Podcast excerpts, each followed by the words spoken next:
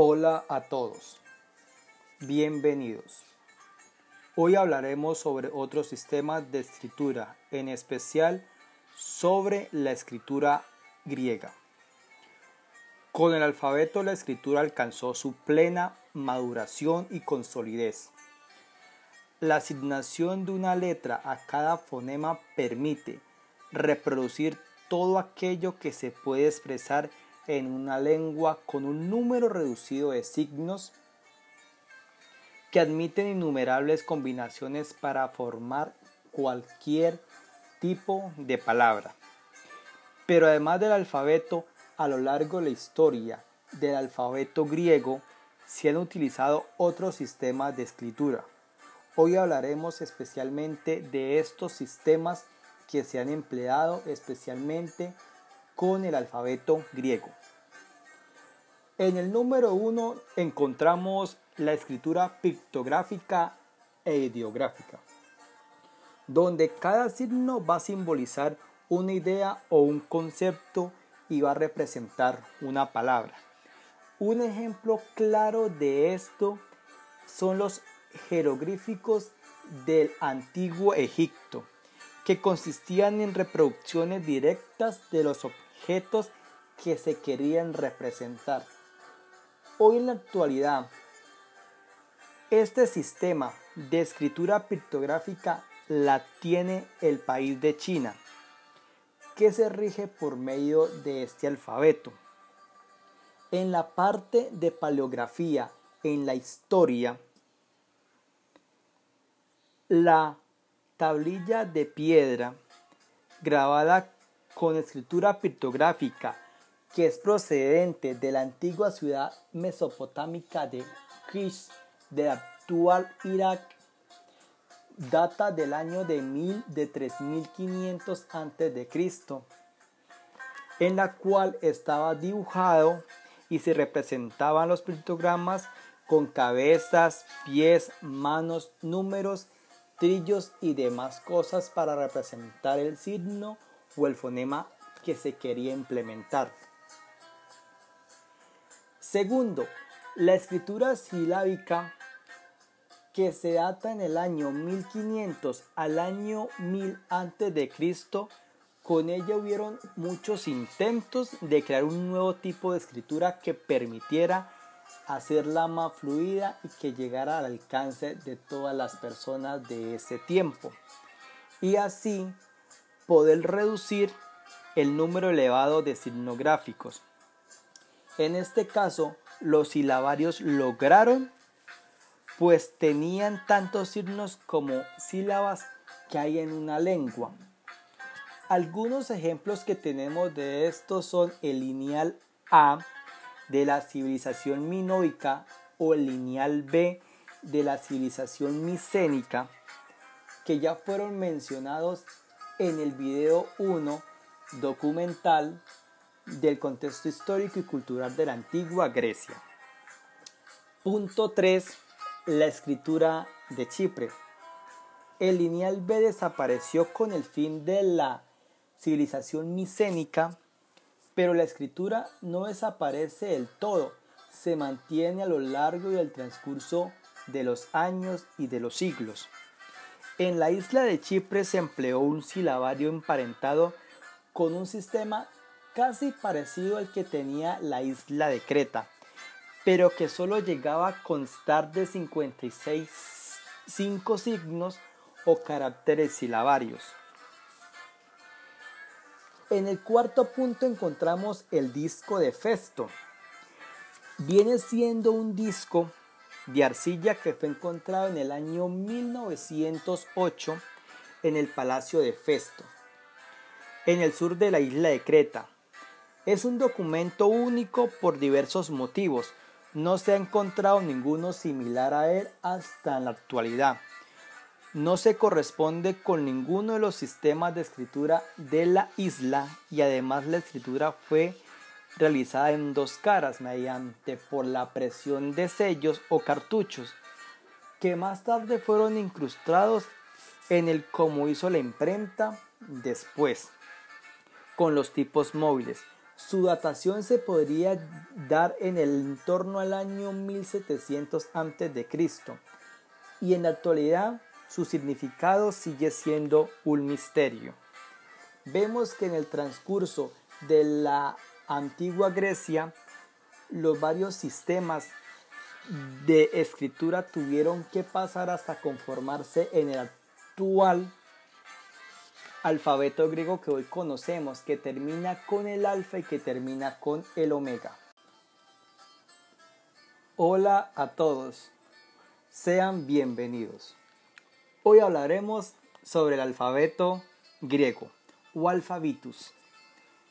Junto con la Iliada, la Odisea, el pensamiento de Sócrates, Aristóteles, Platón y otras historias como las de Heródoto y Tucídides, incluso el Nuevo Testamento, las encontramos escritos en la lengua materna y en el alfabeto griego. Este fue el primer alfabeto completo de la historia, es decir, un alfabeto con vocales y consonantes. El primero capaz de representar la práctica en su totalidad, en todo su conjunto, de los sonidos de una lengua. El griego, sí, el alfabeto griego se desarrolló alrededor del siglo IX antes de.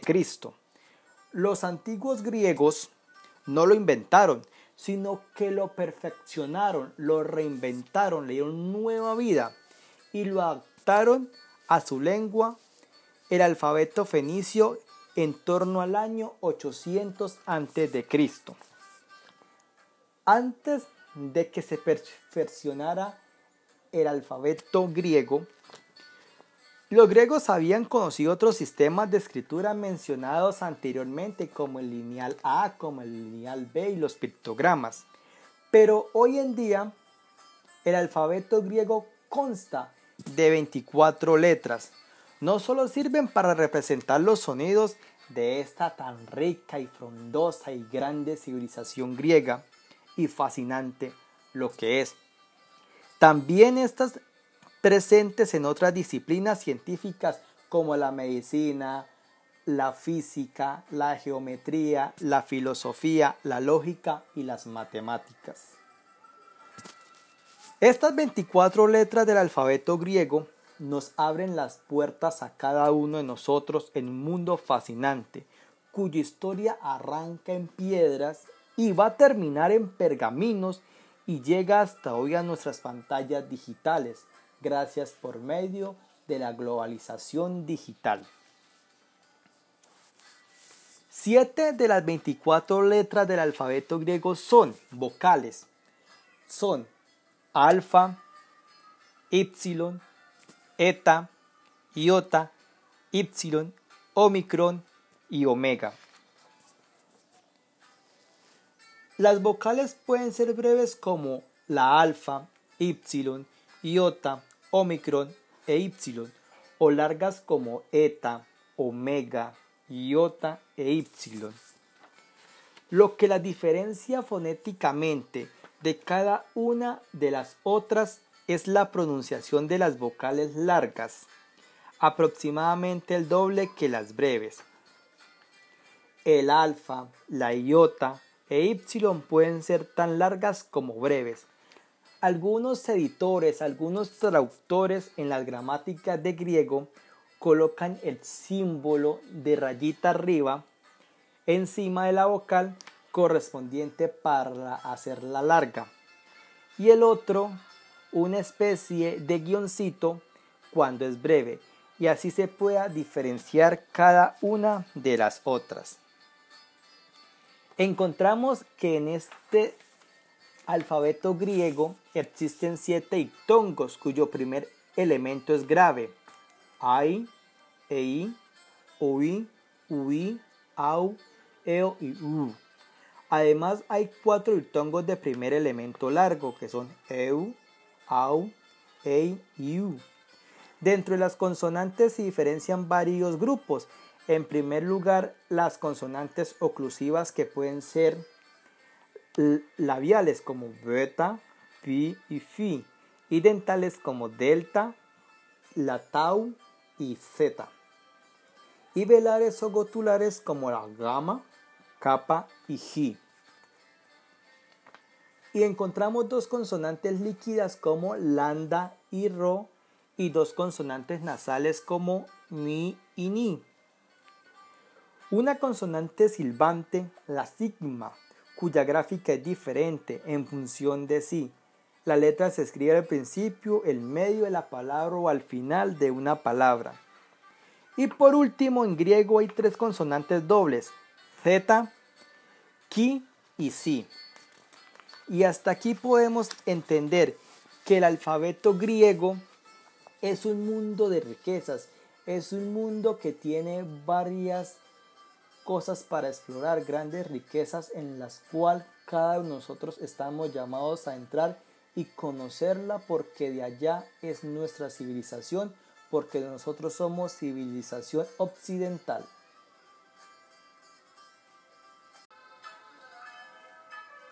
Hola a todos, sean todos bienvenidos. Hoy hablaremos del sistema gráfico del alfabeto.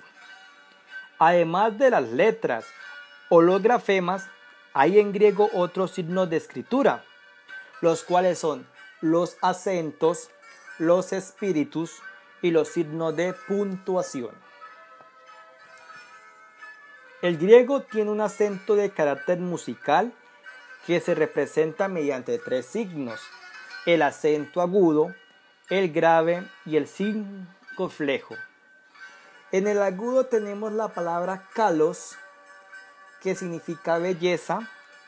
En el grave, kalos kai agajos, que significa el hombre que es bueno y bello. Y el flejo, dimos, que es pueblo. El acento agudo puede recaer sobre cualquiera de las tres últimas sílabas de una palabra.